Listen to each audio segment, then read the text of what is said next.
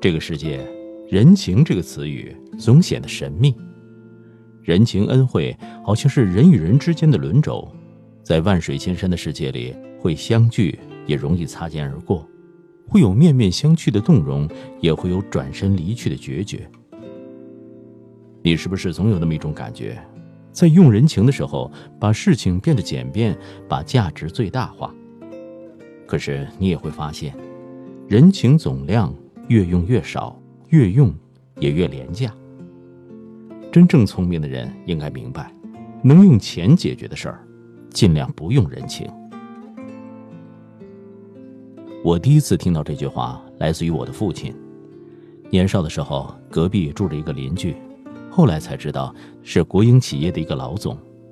今时不同往日，九十年代国营企业的老总。威风的有一个司机，也有一辆桑塔纳，呼呼的从院里进进出出。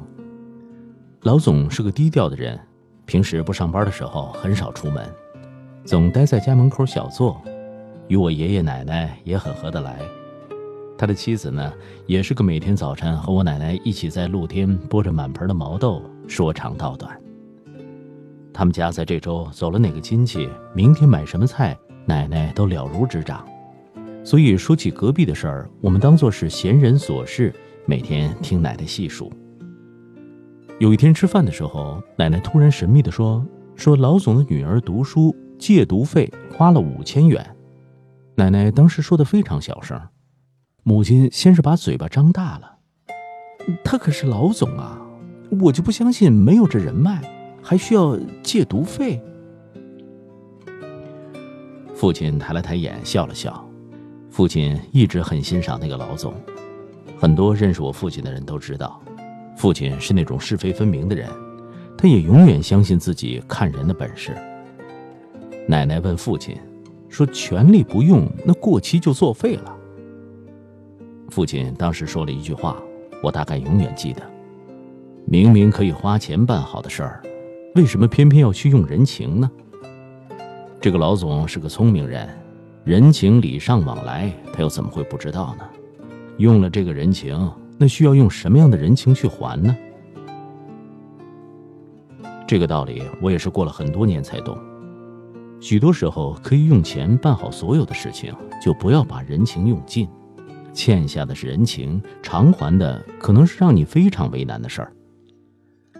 三年前，我有一个朋友总是很自豪。他的初中同学在家做私房烘焙，基本上每过两三天，他就打电话到那个同学家里，开着车去拿各种小甜点。每次我们聚会的时候，我的朋友都格外得意。那些年，小城市的私房烘焙刚刚流行，价格也没那么亲民。他呢，也常常说，有个会烘焙的朋友真好，从来不花一分钱。一边说，一边给我们看各种美食大图。我们这些没品的吃货自然是非常羡慕，只是羡慕的时间不长，大概三个月以后，我的朋友和那个初中同学就闹翻了。这件事儿我一直不知道该怎么说，但至少让我明白一个道理：你用了多少人情，就不要怪别人用你的价值。他的初中同学开始越做越好，于是要开一个烘焙店，开店要做店内的装潢设计。我那个朋友就是做室内设计的。初中同学给他打电话，大致的意思是想请他帮忙做一个设计稿，不用太麻烦，有时间的时候帮他做一下就可以。我朋友说：“可以呀。”于是就开始聊细节。可是聊着聊着，总觉得哪里不对。一直到最后，那个初中同学说：“真是麻烦你了，幸亏有你这样的朋友。”别人让设计公司设计一个方案都要好几万呢。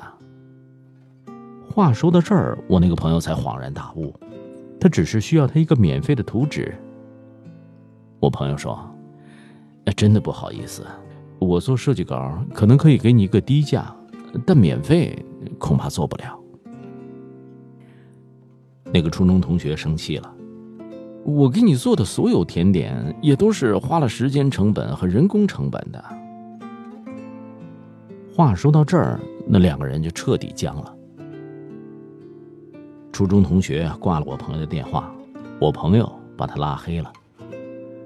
后来我的同学说，这成了他人生当中最后悔的一件事儿。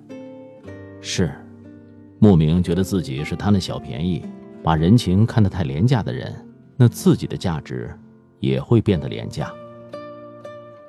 想要什么能自己买就尽量自己买，想做什么能用钱解决的也尽量不要省钱。